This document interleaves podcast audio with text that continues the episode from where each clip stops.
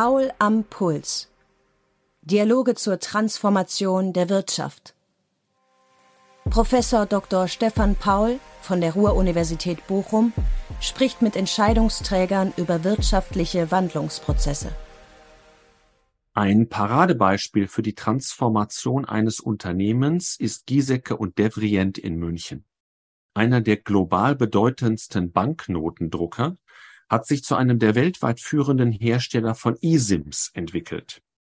Über den Weg dorthin und die weitere Perspektive des Hauses habe ich mit dem CEO Dr. Ralf Wintergerst gesprochen, der diese Veränderungen als Kern der Unternehmensphilosophie bezeichnet. Aber genau das ist Grundprinzip. Also das muss Grundprinzip sein und den Mut muss man haben. Und wir haben am Anfang, das war in 2016, 17, überlegt, wie können wir eigentlich unser Geschäft ausbauen, denn es war klar, dass die SIM-Karten irgendwo an einen Peak kommen werden ja, und dass das Geschäft auch sehr kommoditisiert ist. Und wir haben überlegt, wie kommen wir aus der Kommoditisierung raus? Und man muss ja auch ganz klar sagen, wenn man es selber nicht macht, irgendjemand anders wäre auch auf die Idee gekommen. Ja. Und dann haben wir gesagt, ja, wir gehen diesen Weg und wir haben es.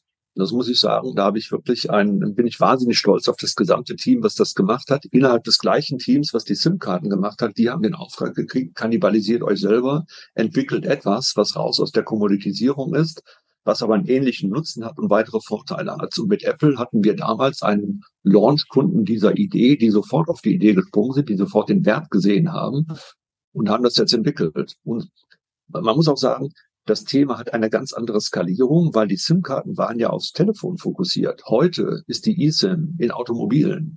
Die eSIM wird gehen in, die, in, in das Internet der Dinge, weil die eSIM kann man einbauen in ganz, ganz viele Devices und dann über die Mobilfunknetze Daten abgreifen und damit kann man das Internet der Dinge wirklich zum Leben erwecken. Und da stehen wir gerade erst am Anfang.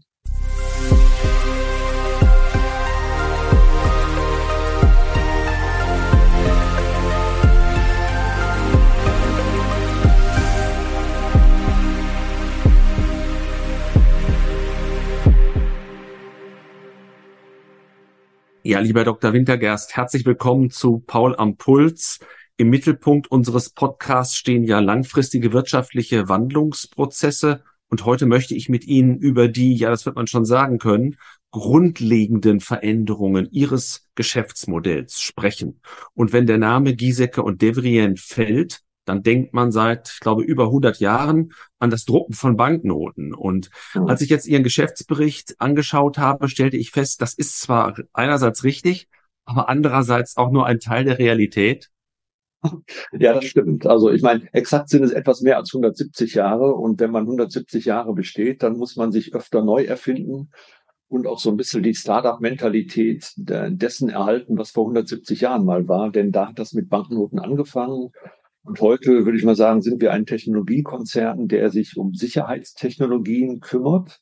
Und zwar in mehreren Feldern, nämlich alles um das Bereich Bezahlen und Währung herum, alles um das Bereich Konnektivität und sichere Verbindung zum Netzwerk, um digitale und physische Identitäten, aber auch um die Sicherheit von digitalen Infrastrukturen. Und von daher ist das natürlich sehr, sehr viel breiter als die Banknoten von früher aber alles hat eine Kombination, alles hat eine Verbindung und die Verbindung sind Sicherheitstechnologien. Ja, wir gehen die Bereiche sicherlich auch gleich nochmal durch, aber ich komme mhm. nochmal zu der unheimlichen Zahl, die ich gelesen habe von, wenn sie denn stimmt, im Jahr sechs Milliarden Banknoten und ja, wollte Sie ja. fragen, welchen Anteil dieses, ich sag jetzt mal, Bestandsgeschäft an Ihrem Gesamtgeschäft ausmacht. Ja, ja. Also das frühere alleinige Bestandsgeschäft ist heute noch zehn Prozent am Umsatz. Das ist nicht mehr viel. Das ist nicht mehr viel. Ich mhm. meine, es gibt natürlich noch etwas mehr um eine gedruckte Banknote herum. Das sind Technologien, die in den Bargeldkreislauf hineingehen, den Zentralbanken nutzen, zum Beispiel die Federal Reserve Bank der Vereinigten Staaten, die Bundesbank, die Banque de France.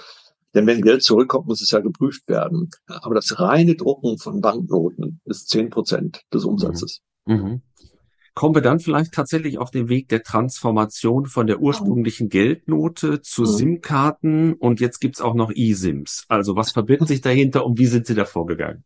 Ja.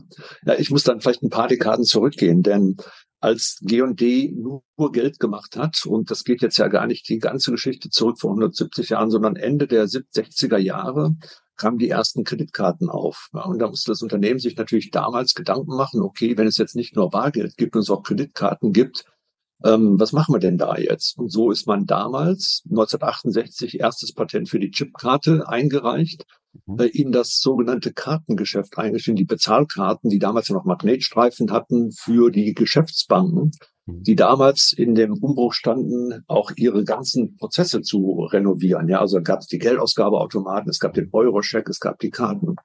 Und die Karte war auch der Verbindungspunkt zur sogenannten SIM-Karte, die ja dann Anfang der 2000er kam oder Anfang der, Anfang der, Ende der 90er ungefähr. Denn das war ja die Karte, die uns hinterher als Person verknüpft hat mit dem mobilen Telefon, die mhm. am Anfang noch richtig große Klötze waren. Ja, und wir haben dann die ersten sozusagen handgefrästen SIM-Karten noch an Mannesmann D2 geliefert. Wir waren also Miterfinder der SIM-Karte nach den Bankkarten. Und so hat sich das evolutorisch weiterentwickelt. Ja, und mit dem zunehmenden Verbreitung von digitalen Technologien und vor allem von Endgeräten kam natürlich der Bedarf an Lösungen da, das viel flexibler zu machen und nicht immer über eine steckbare SIM-Karte, also in dieses Telefon hier reinzustecken, sondern das direkt einzubauen. Und so ist dann die eSIM-Technologie entstanden, die gerade noch am Anfang ihrer Hochlaufkurve steht. Aber es mhm. bedeutet halt immer, sich neu zu erfinden, immer weiterzumachen und nicht zu stoppen, was die Entwicklung betrifft. Ja, bei diesem spannenden Weg mal kurz den Nutzen hinterfragt. Wo liegt ja. der Vorteil einerseits für Apple, das ist ja ihr, ihr Kunde dann wahrscheinlich, einer und Kunden, ja. einer ihrer Kunden, genau, und für den Handynutzer andererseits. Ja, ja, also ähm, man muss vielleicht noch einen Schritt zurückgehen und mal gucken, was haben denn die Mobilfunkbetreiber gemacht? Die Mobilfunkbetreiber haben natürlich ihre Netze aufgebaut und haben durch die SIM-Karte sozusagen sich selber verknüpft mit dem Endnutzer. Ja, und dadurch war immer eine eins zu eins Beziehung zwischen dem Netzbetreiber, der SIM-Karte und die musste, konnte man ins Telefon stecken und dadurch hatte man eigentlich immer nur zunächst mal mit dem primären Netz, wo man verbunden ist, eine Verbindung. Die mhm. eSIM ermöglicht das eben halt anders zu gestalten. Und Apple war da sehr clever und hat eine, die eSIM-Methode ermöglicht halt, dass man beispielsweise, nehmen Sie an, Sie machen eine Reise durch die USA, da gibt es ja viele verschiedene Telekommunikationsprovider, die eSIM ermöglicht, von Netz zu Netz zu springen und du bist nicht gebunden an das Netz über die SIM-Karte, sondern die eSIM ermöglicht das sozusagen zu, man springt rüber, immer da, wo die beste Verbindung ist. Hat natürlich für den Nutzer immense Vorteile. Denn die eSIM die kann ich mir ganz praktisch, die muss ich mir nicht als SIM-Karte kaufen, die kann ich mir runterladen als Download, also digital und kann dann in Amerika mit einer eSIM für Amerika durch Amerika fahren und suche mir immer das beste Netz. Was ist der Vorteil für Apple? Na klar, ich meine, Apple ist immer mit dem besten User Experience sozusagen beim Kunden, bei seinem Handset, äh, bei seinem Gerätenutzer und hat immer die beste Verbindung und damit natürlich die beste User Experience. Und äh, für uns als, als Konsumenten hat das den Vorteil, dass wir eigentlich immer eine Art Seamless Travel haben zu den günstigst möglichen Tarifen. Mhm. Also wir müssen dann nicht jedes Mal auf die Roaming-Tarife gehen, wenn wir ein eSIM-System professionell nutzen. Also es hat Vorteile für alle. Und die Telekommunikationsprovider mochten es nicht an jedem Punkt, muss ich dann dazu sagen. Kann ich mir vorstellen, weil der einzigartige Kontakt, den man in den Händen hält, dann sozusagen auch genau. ein Stück weit abgegeben wird. Ja, aber genau. äh, wo aber mögen Sie es auch offenbar ja als G&D? Also taucht die Frage auf, ist die Wertschöpfung für Sie genauso groß wie bei der traditionellen SIM oder wie bei den Banknoten eben ja. Ja, die ist komplett anders, weil die SIM-Karte war ja ein produziertes Gut. Also wir haben einen Chip gekauft, der war früher in die Karte eingebettet, das musste man rausbrechen, man musste die SIM-Karte ins Telefon, in diesen SIM-Slot reinstecken und man hat einen Preis pro Stück bekommen und müssen die Logistik mit einberechnen. Ein eSIM-System heißt, wir bekommen eine Lizenz für ein sicheres Betriebssystem, beispielsweise von Apple oder anderen Gerätehersteller, die das auch mit uns machen. Wir machen es nicht nur mit Apple. Äh, dann gibt es eine Aktivierungsgebühr, also ein, ein Payment as a Service auf Transaktionsbasis. Es ist ein vollständig digitales Geschäftsmodell. Natürlich ist auch noch eine Hardware-Komponente dabei, denn ein Chip wird ja direkt in der Herstellung eingebaut. Ja, aber die digitalen Geschäftsmodelle haben hier den deutlichen Vorrang.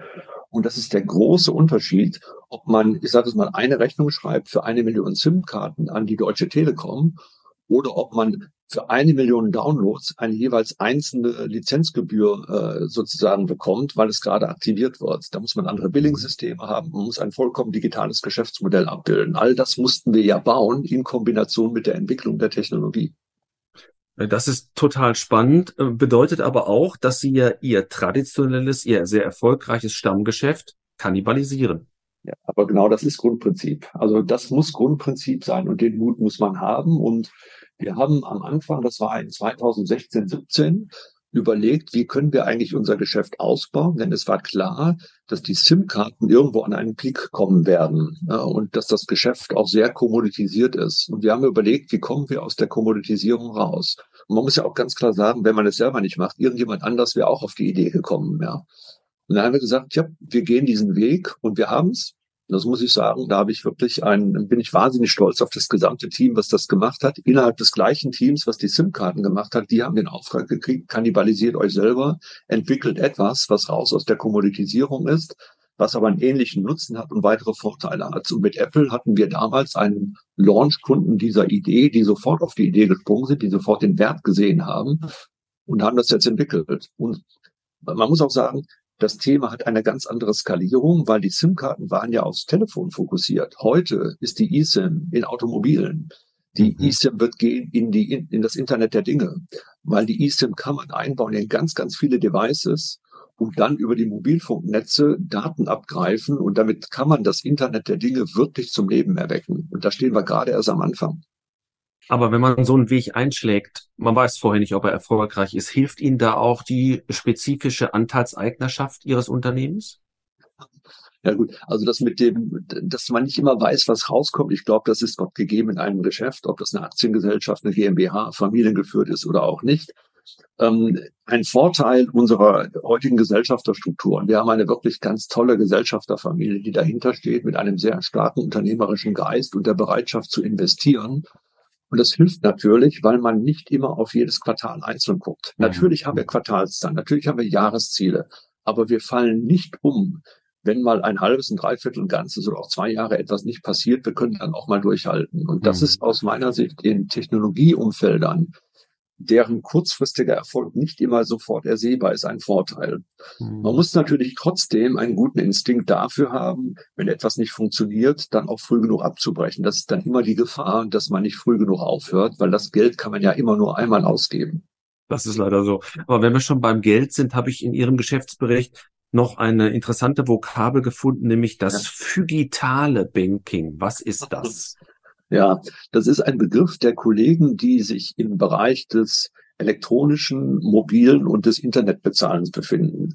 Und mhm. was wir sehen, das haben wir insbesondere auch in der Corona-Zeit gesehen, ist, dass ähm, die Banken aber auch die Kunden am Ende des Tages immer noch etwas Haptisches haben wollen. Es wird wahnsinnig viel digital gemacht. Also der gesamte mhm. Zahlungsverkehr ist ja wirklich in einem massiven Umbruch. Ja, also der Shift vom Bargeld hin zu, zu elektronischen Bezahlen, hin zu digitalen Bezahlen, ähm, der ist ja immer noch am Laufen und der schreitet auch ziemlich schnell voran. Aus, aus dem Grund, by the way, so als Nebenkommentar, ist die EZB auch daran, natürlich einen digitalen Euro zu begeben, weil auch die Zentralbanken moderne digitale Produkte herausgeben müssen und das mhm. physische Bargeld nicht allein ausreicht.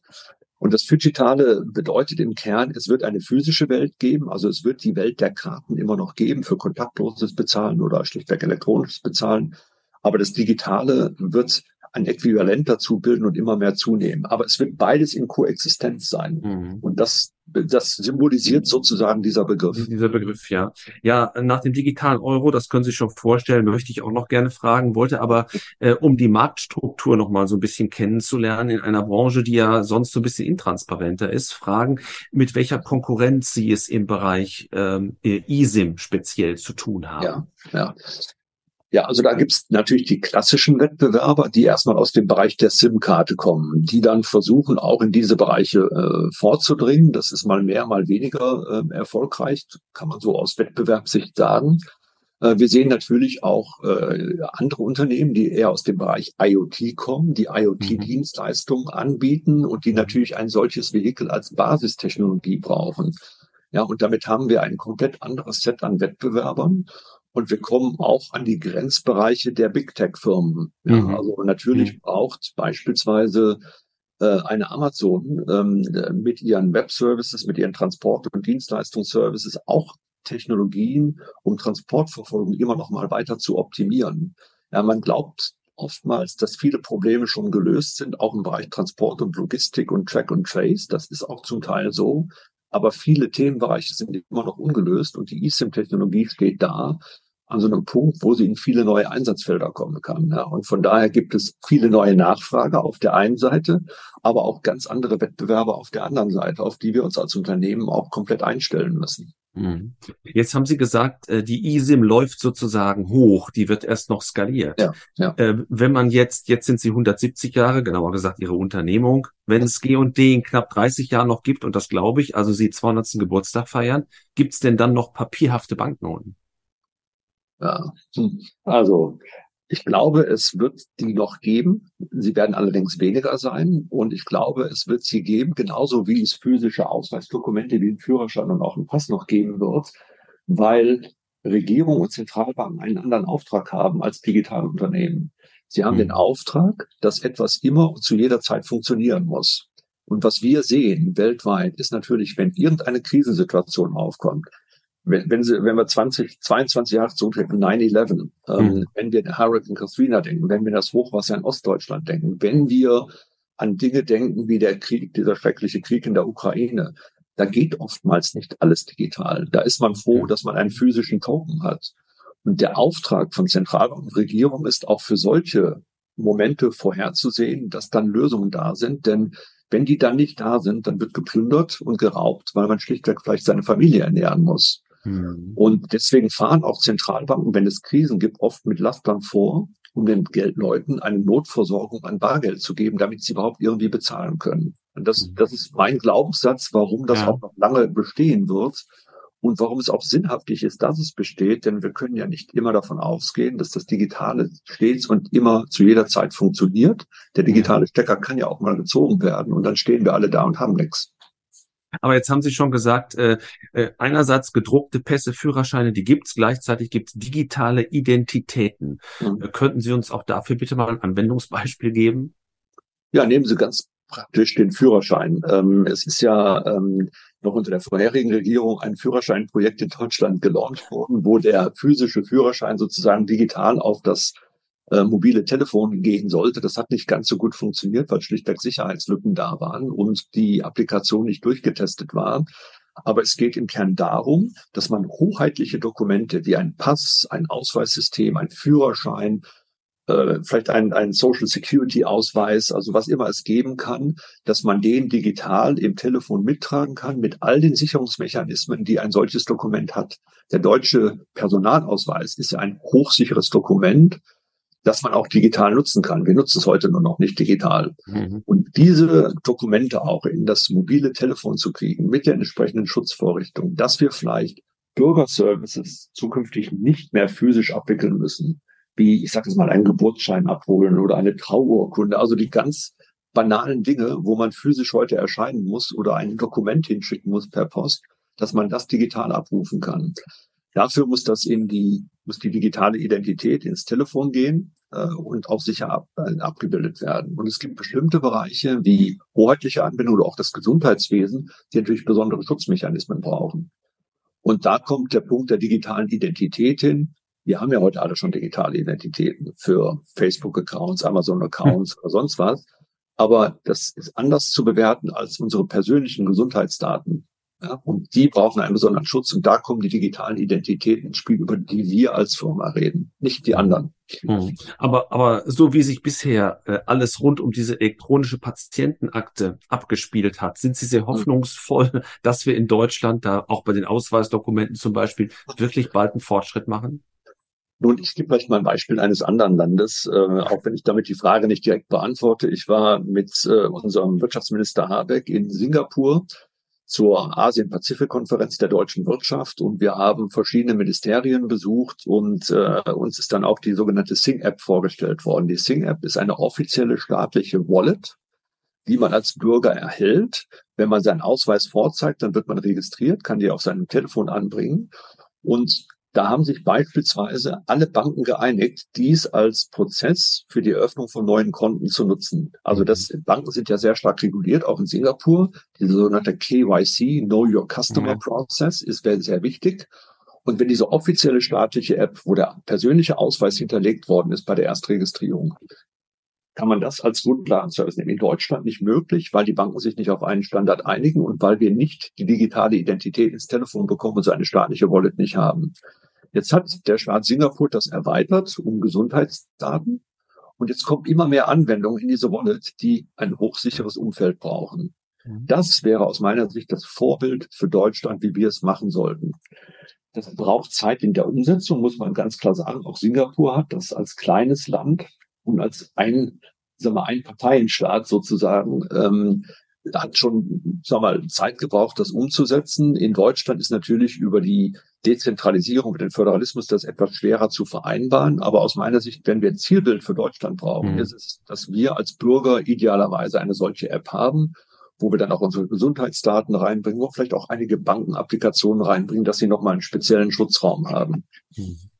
Ihre Tochtergesellschaft Seconet beschäftigt sich auch mit Konnektivität, Sicherheitskonzepten. Ja. Ähm, wer sind dort konkret die Nachfrager? Ja. Ja, wenn man in die Historie der Seconet schaut, äh, 1989 ist das World Wide Web gegründet worden. Sechs Jahre später die Seconet. Was war der Hintergrund eigentlich?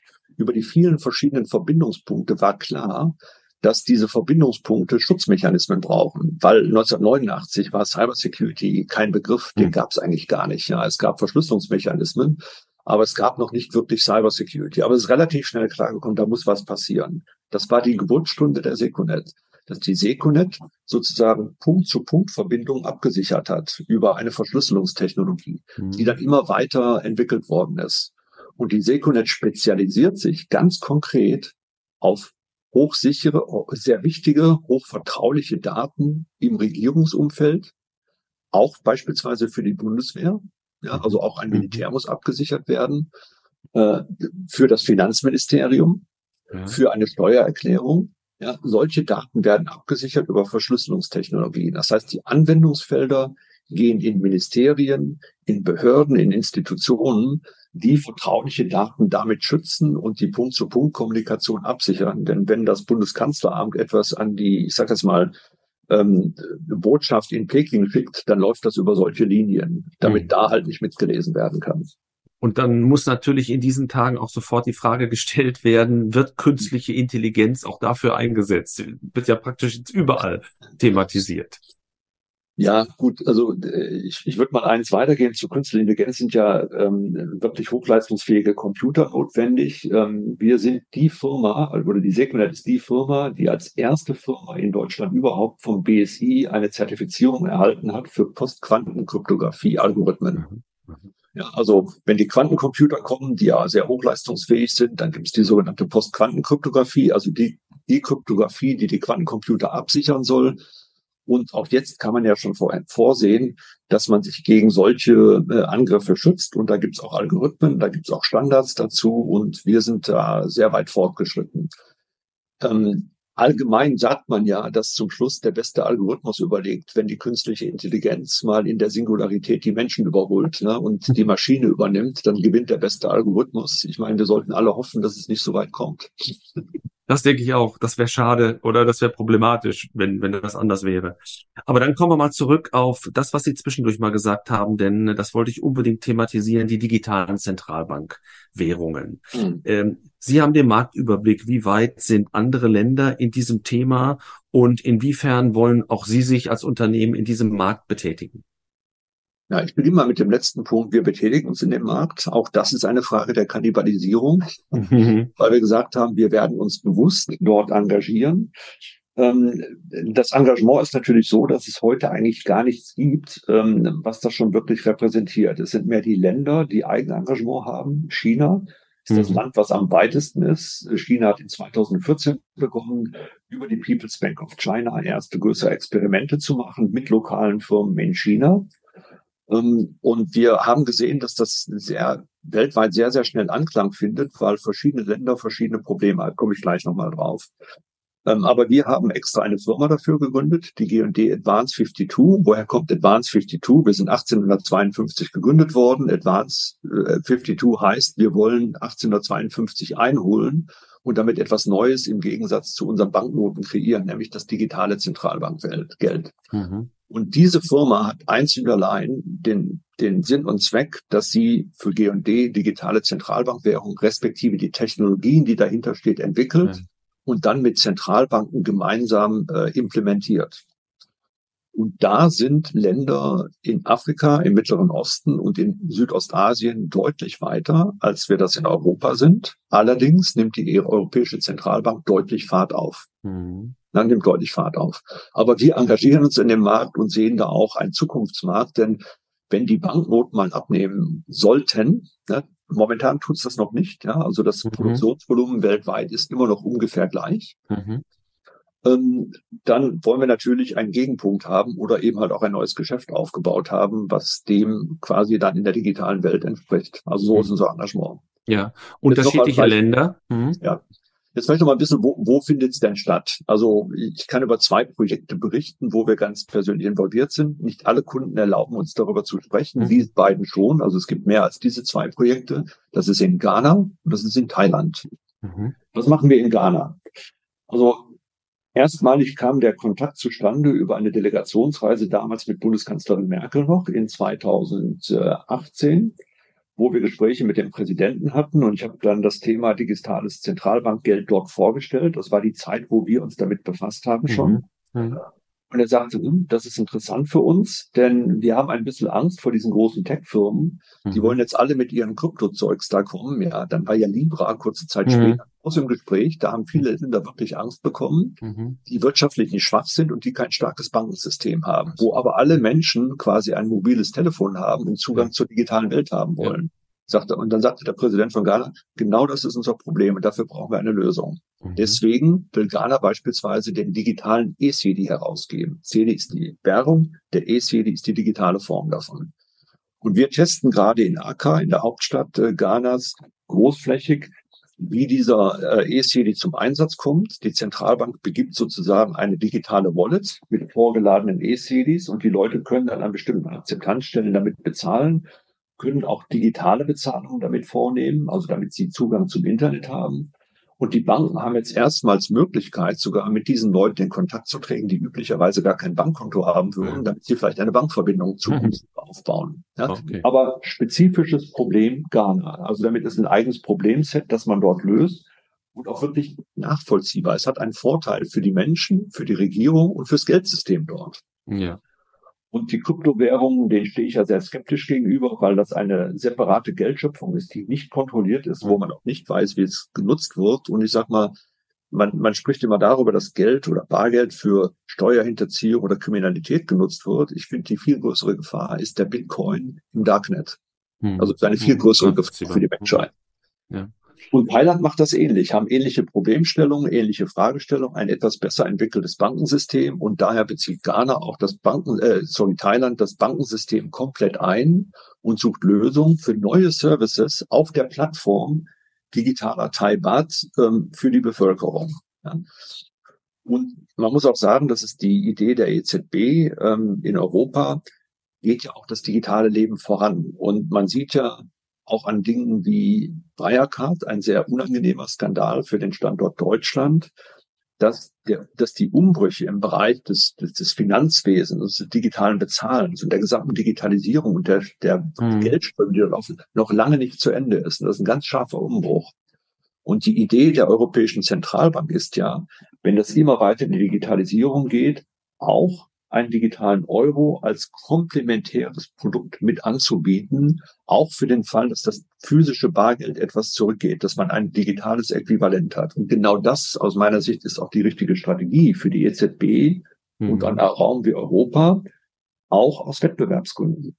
Denn wenn ein chinesischer Renminbi dann auf den Weltmarkt kommt in digitaler Form und für Unternehmen ein Letter of Credit digital abbilden kann mit einem Token, der einen digitalen Token, der IREMIBI heißt, dann würde ich sagen, hätte ich gerne dagegen, auch als Unternehmer, einen digitalen Euro für unseren äh, Letter of Credit Abwicklungsprozess, äh, der dann digital laufen kann. Ja, also mhm. wir brauchen das auch aus Wettbewerbsgründen. So, jetzt mhm. habe ich ziemlich lange geredet. Ich glaube, ich gebe mal kurz wieder zurück an Sie. Nein, aber aber das das war ja ganz spannend zum einen und zum anderen ähm, die meisten Hörer, so ich auch, sind ja doch ja. Äh, Laien in diesen Themen und ja. denken zumindest ja. beispielsweise durch Echtzeitüberweisungen und ähnliche Dinge seien wir schon sehr weit im Zahlungsverkehr. Vielleicht noch mal die Frage, was ist so ganz auf den Punkt gebracht genau der Unterschied zwischen dem Zahlungsverkehr Zahlungsverkehr von der Technologiebasis, wie wir ihn heute haben und wie wir ihn äh, dann mit dem digitalen Euro hätten? Sind es beispielsweise diese Smart Contracts, dieses Selbstauslösen von bestimmten Dingen oder was ist eigentlich der Clou? Ja, der, also der digitale Euro wäre kein programmierbares Geld. Ja, also mhm. programmierbares Geld haben wir ja heute schon. Ein Dauerauftrag ist ja sozusagen schon ja. ein programmierter Geldfluss. Äh, allerdings ist die Idee von programmiertem Geld natürlich, dass das komplexere Transaktionen abwickeln kann. Mhm. Ja?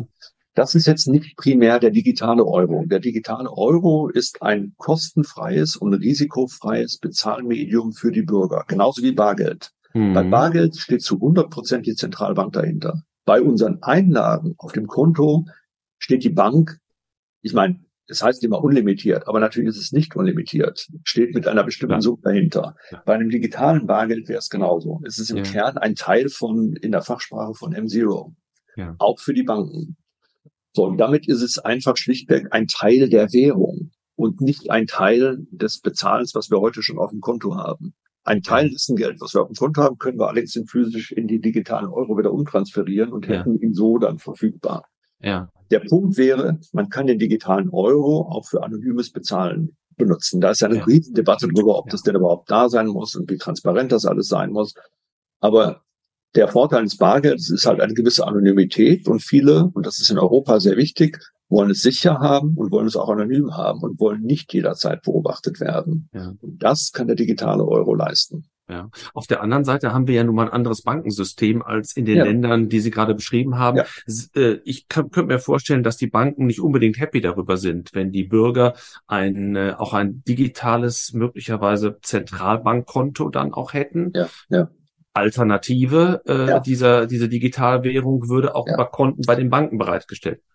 Ja, also die meisten Schemata, die weltweit überhaupt besprochen werden, sind immer zweistufig. Das heißt, die Zentralbank gibt den, sag mal, digitalen Euro, bleiben wir beim digitalen Euro, an die Geschäftsbanken in Europa und die mhm. Geschäftsbanken machen mit ihren Kunden Transaktionen und Möglichkeiten und Lösungen. Und so wird es auch in Europa sein. Also ich kann mir nicht vorstellen, das waren ja Ideen am Anfang, dass die Europäische Zentralbank über 500 Millionen Konten ja. hält ja. wo jeder vielleicht zwei oder 3.000 Euro als digitalen Euro hat und diese ja. Konten verwaltet und kontrolliert. Also die Deutsche Bank hat irgendwie 20 oder 25 Millionen Konten. Und auch das ist schon immer nicht immer eine leichte Aufgabe für die Deutsche Bank, die zu meistern. Also da kann ich mir nicht vorstellen. Das ist auch nicht die Kernkompetenz der EZB, ähm, ein solches Konvolut an Konten zu halten. Das könnten Sie doch machen, Herr Wintergast. Äh, wir könnten es auch nicht. Ja, wir können gar nicht so viele Konten managen. Das ist ja, man muss ja Massendatenhaltung machen. Mhm. Ja, und ich mhm. glaube, dass das alles, was Geld betrifft, wir können viel Kritik am Bankensystem haben, aber die Intermediäre, die Spezialisten für das Konsumentenbankengeschäft, das liegt schon bei den Banken selber, vielleicht mhm. auch bei den Payment Service Providern. Aber das sollte dann auch schon in deren Händen sein. Also ein dezentrales System ist da, glaube ich, gar nicht ganz so schlecht. Mhm. Und ich denke, das ist auch der Weg, den die EZB gehen wird. So deutet sich das zumindest an. Mhm. Aber, Aber, es ist am Anfang einige Ideen, die so waren, das da haben Sie Ja, ja, genau. Ja. Und äh, eine zweite Frage ist ja noch, ähm, äh, immer wieder ist zentral äh, dafür, ob äh, Geld funktioniert oder nicht, das Vertrauen, was dahinter steht. Ja. Ihr Unternehmensclaim lautet Creating Confidence. Äh, wie kann man Vertrauen für eine digitale Währung aufbauen? Ne, ich fange mal beim Unternehmen an. Also Creating Confidence, wir, wir, haben ja, wir haben ja immer irgendwie Sicherheitstechnologien und wenn man um Sicherheit oder wenn man Sicherheitstechnologien macht, dann geht es immer, das ist immer ein Hase-Igel-Spiel. Ja. Wenn ich mal bei den Banknoten anfangen darf, äh, sehr früh wurde man ja damit konfrontiert. Wir haben dann Banknoten für eine Zentralbank hergestellt und dann sagten wir, okay, es sind jetzt Fälschungen aufgetreten. Mhm dann haben wir gemeinsam überlegt, okay, was können wir tun, dass diese Fälschungen eingedämmt werden? Ja, also hat man Sicherheitsmerkmale entwickelt, ja. Und bei Software ist es halt so, dass man die Software mehr absichert, ja, dass man mhm. Security by Design einbringt und dann Sicherheitsmechanismen einbaut. Äh, am besten sofort beim, beim Herstellen und nicht erst hinterher als Quick Fix sozusagen. Mhm. Und über diese Mechanismen lernt man mit den Kunden zusammenzuarbeiten und das Problem der Kunden direkt mitzulösen. Das geht aber nur über Vertrauen, weil dass da Fälschungen sind und dass da vielleicht etwas geknackt ist, ist ja etwas, was sehr sensibel ist in der Öffentlichkeit. Denn wenn ich mal so 50 Jahre oder 30 Jahre zurückgehe, da gab es ziemlich viele Fälschungen äh, in Kanada. Und Das hat dazu geführt, dass die Leute bestimmte Noten nicht mehr annehmen wollten, weil sie im Amsterdam dass das Fälschungen sind. Das ist natürlich ein Problem für die Zentralbank, weil das Vertrauen in die Währung beschädigt wird. Ja, ja. Ja, und dann haben wir gesagt, okay, wenn so etwas auftritt, müssen wir sofort als Unternehmen da sein und Lösungen anbieten. Ja, das ist so, da kommt mhm. dieser Claim, um dann wieder das Vertrauen herzustellen. Und genau das Gleiche gilt für alle anderen Technologien, die wir machen. Da ist eigentlich überhaupt keine Ausnahme. Das ist grundlegend so. Mhm. Und ich glaube, das Vertrauen in digitale Währung müssen wir mit unseren Kunden in gleichem Maße hinbringen. Das Vertrauen in digitale Währung beim Bürger zu erzeugen, heißt zunächst einmal, dass die Zentralbank sich hinstellt und sagt, okay, wenn es ein Problem gibt, dann stehe ich dafür ein und helfe mhm. es dir zu lösen, lieber Kunde. Das ist ja bei Bargeld und bei Fälschung auch so. Das ist, wenn wir einen Kreditkartenbetrug haben im Bankensystem auch so. Ja, also man hat limitierte Haftung, weil die Bank sagt, okay, äh, du mhm. musst zwar selber auch aufpassen und wenn du grobe Fehler machst, dann, dann musst du dafür einstehen, aber grundsätzlich muss ich dafür sorgen, dass das System sicher ist. Ja. Und in diesem Verhältnis da bewegen wir uns als Firma, müssen Vertrauen schaffen für unsere Kunden, aber gleichermaßen muss dieses Kunden von muss dieses Verhältnis von unseren Kunden an deren Kunden weitergegeben werden. Aber es steht im Einklang. Mhm. Aber wir müssen beginnen. Ja, das ist schon klar. Aber die, ich glaube, die, die Zentralbank aus meiner Warte heraus muss noch viel mehr kommunizieren mit den Bürgern, als sie es zuvor gemacht hat. Sie hat sich ja eher ja. so ein bisschen zurückgehalten in den letzten Jahren, vielleicht etwas offensiver geworden. Aber ich glaube, das braucht tatsächlich viel erklären und ja. vermitteln auch von diesen ja. Sicherheitsmerkmalen. Ja, ich, ich würde sogar fast ein bisschen Verständnis haben, weil das Thema digitale Währung etwas ist, was nie auf der Hauptagenda gestanden hat. Denn das Bargeldsystem ist lange erprobt, das ist bekannt, man weiß, wie mhm. man das macht. Ja. Mhm. Das ist so ein bisschen wie die physische Sicherheit beim Militär und die digitale Sicherheit. Also die digitale Sicherheit hat ja ganz komplett andere Herausforderungen, weil bei, bei physischer Sicherheit, da kann ich hinterher Waffensysteme haben, ich kann Panzer haben, ich kann zeigen, wie große Raketen ich habe. Deswegen gibt es ja diese komischen Militärparaden immer. In der digitalen Sicherheit, ähm, das ist ja ganz anders. Man möchte ja teilweise gar nicht, dass es bekannt ist, denn je länger ein Trojaner drin sitzt, umso mehr Daten kann er abzweigen. Ähm, es kann auch ein kleines Land, ein großes Land ins Wanken bringen, wenn es clevere Cyberangriffe macht. Ähm, mhm. Und deswegen muss eine Zentralbank natürlich über eine digitale Währung richtig gut nachdenken, sich die Expertise aneignen, zu gucken, wie macht man das technisch. Und vor allem gibt es noch eins, es müssen auch rechtliche Rahmenbedingungen geschafft werden. Das geht nicht schnell in einem Raum wie Europa. Deswegen verstehe ich, dass eine EZB das nur Schritt um Schritt machen kann, weil diese ganzen Dinge mit allen Stakeholdern ja geklärt sein müssen. Ähm, wir haben jetzt viel über Innovationen gesprochen. Ähm, da würde ich gerne noch mal fragen, ob Sie gezielt Know-how auch zukaufen durch die Übernahme anderer Unternehmen oder wollen Sie eher organisch aus sich selbst heraus wachsen, dass Sie diese Dinge selbst entwickeln? Ja, also bis, bis vor sieben, acht Jahren sind wir eigentlich nur organisch gewachsen und äh, Mergers and Acquisitions war eher ein Randthema. Das haben wir drastisch geändert. Wir haben einen sogenannten Dreiklang. Natürlich ist Forschung und Entwicklung für uns wahnsinnig wichtig und wir haben eigentlich auch Jahr um Jahr unser Forschungs- und Entwicklungsbudget aufgestockt und mehr investiert. Wir haben aber gleichermaßen zwei weitere Instrumente eingeführt, nämlich das gezielte Business Development. Das heißt, wenn etwas über eigene Entwicklung in Kerngeschäften oder über Mergers and Acquisitions nicht wirklich abbildbar war, dann haben wir wie bei der Advanced 52 für digitale Währung eine separate Firma gegründet, also ein eigenes Startup, das wir zu 100 Prozent finanzieren, mhm. mhm. um es selber zu entwickeln, ja, aber gezielt in einem neuen Feld, nicht im Kerngeschäft.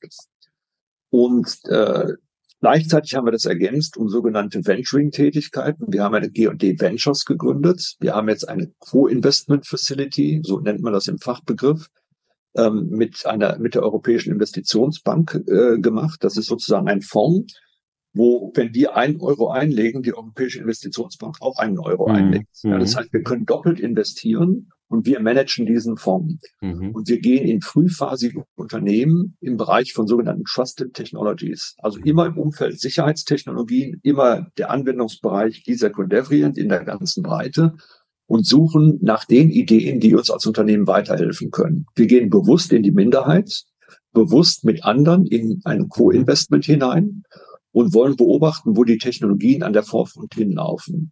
Wir haben dann immer zwei Möglichkeiten. Entweder gehen wir irgendwann komplett raus und verkaufen oder wir übernehmen vielleicht einen größeren Teil. Aber es wird gemanagt ganz professionell wie ein Fonds. Also eigene Entwicklung, mhm. eigene Geschäftsentwicklung und Venturing und der dritte Ast ist Mergers and Acquisitions. Ah, ja. Da kaufen wir entweder im Kerngeschäft dazu. Also wir haben im letzten Jahr vier Transaktionen gemacht. Wir haben zugekauft im Kerngeschäft für elektronisches Bezahlen, äh, das, Kern, das Geschäft unseres Wettbewerbers in Nordamerika. Das ist ein brasilianischer Wettbewerber, der wollte das nicht weiter betreiben, da haben wir es übernommen. Mhm. Wir haben, das ist dann also Kerngeschäftsinvestitionen. Dann haben wir ein Unternehmen erworben für Cloud-Sicherheit innerhalb der Secunet, also unser mhm, spezialisiertes mhm. Kryptotechnologieunternehmen.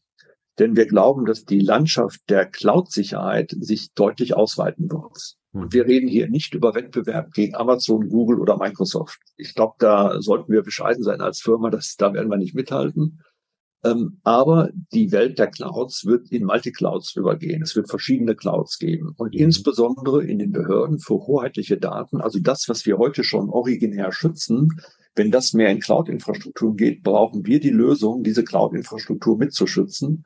Und da haben wir rein investiert. Also auch hier könnte es einen gewissen Kannibalisierungseffekt geben. Ja, also auch hier wollen wir vorgreifen, dass diese Clouds, wenn sie entstehen, die sind auch am Entstehen, die sind noch nicht so weit fortgeschritten wie die Hyperscaler, mhm. dann wollen wir fertig sein, dort reinzugehen. Wir haben natürlich jetzt schon auch Kunden und über Zukauf haben wir schlichtweg die Geschwindigkeit erhöht, dort präsent zu sein. Denn wir haben ein existierendes Unternehmen mit Kunden und mit Know-how gekauft.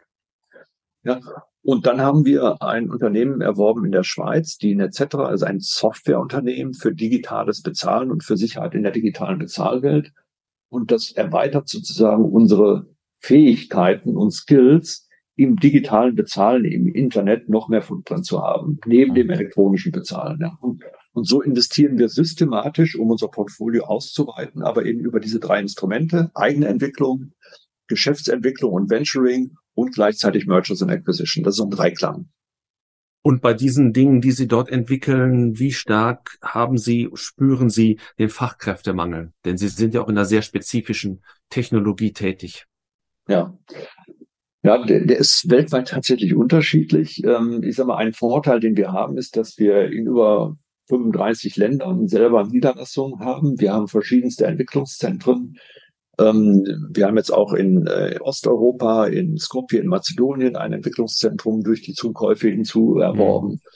Mhm. in Deutschland merkt man es natürlich schon, äh, wenn man so einen Großraum wie München hat, wo der Wettbewerb extrem hoch ist, weil dort extrem viele Technologiefirmen sind, dann merkt man das schon, schlichtweg an den Gehältern. Ähm, auf der anderen Seite sind wir auch in anderen äh, Umgebungen natürlich tätig. Die Seconet hat ihren Hauptsitz in Essen. Mhm. Ähm, wir haben Entwicklungszentrum in Dresden. Wir sind in Berlin. Wir sind in mhm. Hamburg. Also über die mhm. verschiedenen Standorte gleicht sich das etwas aus. Also im Moment stellen wir Leute ein und wir kriegen auch Leute. Jetzt würde ich gerne zum Abschluss noch zwei, drei persönliche Fragen stellen. Sie haben neben Wirtschaft auch Politik und Philosophie studiert. Ja. Welcher Beruf oder welche Branche hätten Sie noch gereizt, wenn Sie nicht 1998 zu G und D gegangen wären? Tja, also ich, hätte mir mehrere Wege vorstellen können. Ehrlich gesagt hätte ich mir auch einen universitären Weg irgendwann mal vorstellen können, aber irgendwann kommt man dann so in die Unternehmenswelt hinein und wenn man etwas bewegen kann, darf, ähm, dann geht das immer vorwärts, ja, weil ich habe gemerkt, als ich zu G&E gekommen bin, okay, ist ein deutsches Unternehmen, ist ein bisschen langsam. Ich habe vorher für ein amerikanisches Unternehmen, für American Express gearbeitet. Da war eine etwas größere Dynamik am Anfang. Da war das in einem deutschen Unternehmen etwas langsam. Aber immer wenn ich eine Aufgabe bekommen habe, konnte ich wirklich was bewegen. Ja, also da war die Erlaubnis da, mach was draus. Und das war natürlich toll. Und dann geht man dann da auch rein. Ähm, deswegen kann ich mir eigentlich gar nichts anderes vorstellen. Ähm, manchmal stelle ich mir vor, was eigentlich passiert wäre, wenn man in die Politik gegangen wäre. Ich habe ziemlich viel mit der Politik zu tun, weil es ja, einfach mein Job bedingt, durch die mhm. Themen, in die wir involviert sind. Mhm. Ich fahre auch sehr häufig auf Delegationsreisen mit, also mit dem Kanzler oder mit den Ministern. Und dann denke ich mir manchmal, meine Güte, da gibt es so viel zu tun. Das wäre auch mal schön, da etwas zu bewegen und vor allem schneller zu bewegen. Wobei man dann auch freimütig sagen muss, die haben keinen leichten Job. Ich glaube auch. Also einerseits würden wir uns, glaube ich, wünschen, dass mehr Unternehmer, vielleicht auch Wissenschaftler in die Politik gehen. Ja. Aber wenn sie dann da mal sind, da sehen wir ja auch Beispiele, dann ja. sehen sie auch die Limitationen, glaube ich. Das ist nicht ja. ganz so einfach. Äh, sie, sie waren einmal ein sehr erfolgreicher Leistungssportler. Ähm, was hilft Ihnen aus dieser Zeit bei Ihrer jetzigen Tätigkeit? Hm.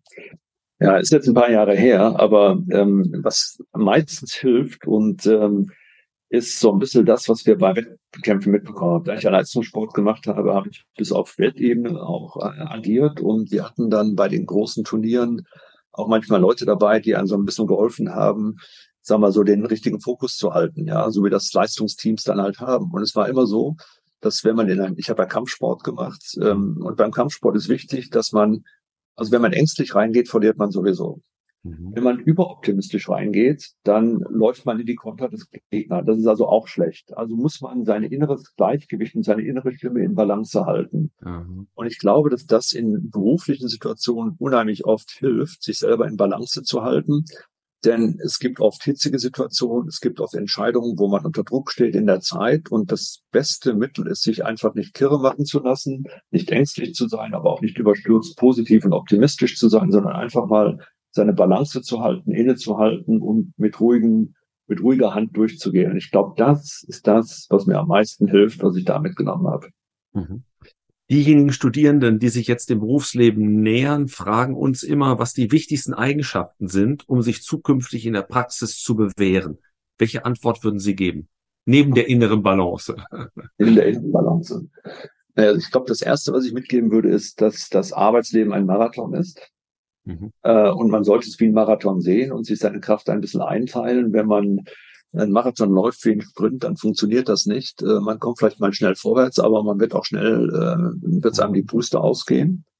Der zweite Punkt ist lebenslanges Lernen. Ähm, ich hoffe immer, dass ich intern bei uns in der Firma ein bisschen ein Beispiel dafür bin, denn ich habe auch immer noch neben meinem Arbeiten auch noch weitere Studien gemacht und auch weiter etwas gemacht und nicht aufgehört. Ich glaube, dass das wichtig ist, denn wenn man irgendwann stehen bleibt und man meint alles zu wissen, an dem Punkt sollte man besser irgendwie etwas anders tun.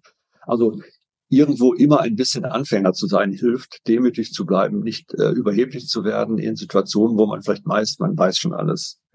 Und, und der letzte Punkt wäre vielleicht, und das war aber vielleicht so eins der beeindruckendsten Weiterbildungen, die ich gemacht habe, ähm, das war bei einem ähm, klinischen Psychologen, der früher Geiselnahmen verhandelt hat bei der Polizei, der jetzt Managementtrainer ist und der Situationen trainiert, wo es auf die Leistung ankommt, jetzt in dem Moment. Und mhm. er hat immer das mit der Geiselnahme oder man sagt, in der Geiselnahme kann ich jetzt nicht überlegen, ob ich gerade gut drauf bin. Ich muss die Situation lösen, jetzt hier. Und ich kann jetzt nicht an was anderes denken.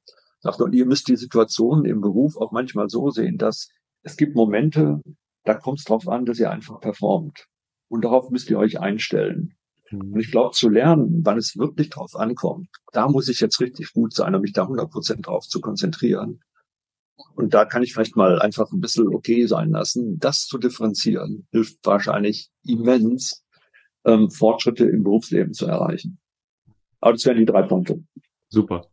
Ähm, die letzte Frage ist eigentlich gar keine Frage, sondern die Bitte um eine Satzergänzung. Wir haben jetzt so viel über Veränderung, über Transformation gesprochen. Deswegen wäre meine Bitte, wenn es einen Satz gäbe, der würde mit Transformation beginnen, dann käme ein Gedankenstrich. Wie würden Sie den ergänzen? Transformation, Gedankenstrich, äh, ist dauerhaft da und wir müssen sie gemeinsam vorantreiben. Dann, lieber Dr. Wintergerst, ganz herzlichen Dank, dass Sie heute unser Gast waren, dass wir Impuls fühlen durften, wie das bei Leistungssportlern so ist. Der geht nicht so schnell in die Höhe. Man hat aber gemerkt, dass Sie brennen für die Themen, die Sie dort zu verantworten haben. Das finde ich toll.